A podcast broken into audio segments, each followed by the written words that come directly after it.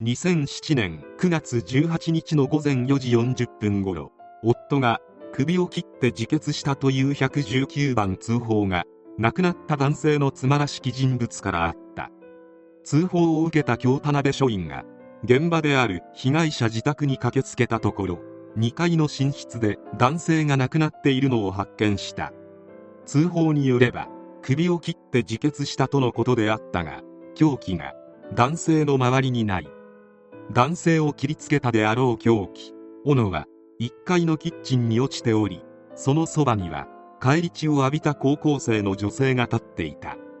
その女性は亡くなった男性の娘次女。署員が話を聞いたところ抵抗することもなく犯行を認めたため緊急逮捕された。取り調べで次女は私が斧で切りつけた。以前から父が嫌いだった。と供述。もともと親子間に不和があったようである。父は京都府警南署勤務の巡査部長であり次女に対してかなり強めの暴力を振るっており次女が小学生の頃からお父さんに叩かれる。嫌い。と周囲に話していた。父親はしつけのつもりだったのかもしれないが肝心の本人はかなりだらしがなく女性関係でトラブルを抱えていた。人には厳しい癖して外で他の女性と遊んでいる父親を生理的に受け入れることができず次女の父親に対する嫌悪感は日に日に増していった。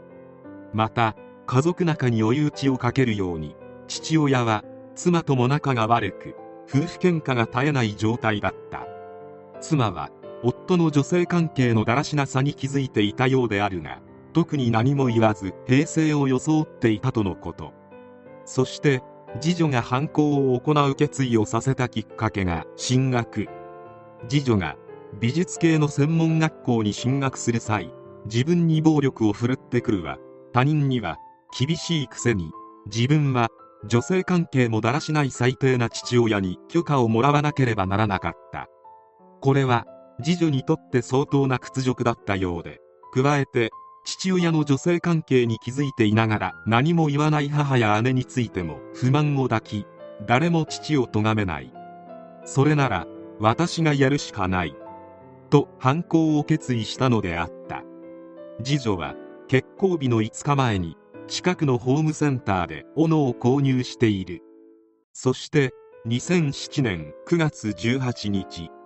たまりにたまった像を抱えた次女は斧というクラシックなパワー系の凶器を用いて憎き父の命を奪った。父はランニングシャツとパンツ姿で倒れており争った形跡はなかった。未明での犯行であったため寝込みを襲われたと思われる。亡くなった夫と返り血まみれの次女を見て妻はなぜ自決だと通報したかはわからないが気が動転していたのかもしれない。そして復讐を果たした次女は警察に捕まった。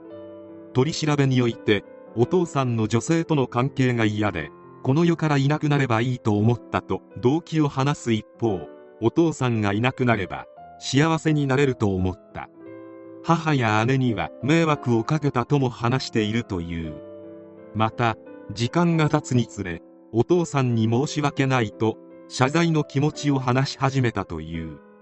2008年1月23日京都家裁にて裁判長は動機について厳しいしつけをしてきた父に女性関係があって生理的な嫌悪感や不快感を抱いていたがそんな父親に専門学校進学の許諾を得なければならなかったことに強い屈辱感を持ったためとし6月頃には犯行を計画したとした。凶器に斧を選んだ理由については強い興味を持っていたギロチンからの連想とした。そして犯行が残忍で計画性が認められる重大事案として原則検察官に送致すべき事件としつつも父親が女性関係を繰り返しかつそのやり取りが残っているパソコンを容易に見られる状態にしていたこととそれについて母親が悩みを次女に繰り返し聞かせるとともに女性の素性を知らせるなどして両親とも次女の心情を考えなかったと指摘。さらに次女はこだわりが強いという特性や潔癖を願う気持ちが強い性格があることより抑うつ症状が強まっていたとして保護処分とする特段の事情があると結論。謝罪する気持ちがあることや家族の処罰感情が強くないことも考慮し長期間の強制教育を施して更生を図るべきだとして中等少年院装置の保護処分を決定した。意義はなくそのまま確定した。この事件はセンセーショナルに報道され反響も大きかった。長野県辰野町では15歳の少年が父親を斧で切りつけて大怪我をさせた事件が発生し京都で少女が父親を襲った事件を見て斧を凶器に選んだと供述するなど模倣犯も出現することになった。しかし今回の京田辺市の事件が有名になったのは模倣犯が現れたこと以上にアニメの影響が大きい。当時テレビ神奈川にてスクールデイズという深夜アニメが放映中だった。そして最終回が放送される時を今か今かと待ちわびていた人たちが放送時間に見たものはフィヨルドを優雅に航海する船の映像だった。なぜこのようなことが起きたかというと最終回放映日は京田辺市の事件が起きた2007年9月18日。スクールデイズ最終回にも武器を使って人の命を奪う描写があったためテレビ神奈川は急遽対応した。その後他の局でも番組差し替えが行われ地上波の放送は全滅。怒った視聴者は事件から1日足らずで放送中止の決断を下したテレビ神奈川を口汚い言葉でフルボッコにした。放送中止の際に海外の画像掲示板4ちゃんでボート映像を目の当たりにした外国人が画像掲示板にてキャプチャ画像とともに放ったナイスボートというウィットに富んだクールな発言は現在でも一部で使用されている。しかしスクールデイズの最終回は京田辺市の事件があろうとなかろうととても民放で放送できるような内容ではなかったため後日スカパーで最終回が放送された後テレビ神奈川を中傷していた人たちは一斉に謝罪することとなった。なぜか毎年12月24日クリスマスの日にアベマが全話一挙放送という土地狂ったことをしているため見たことがある人もいるかと思われる。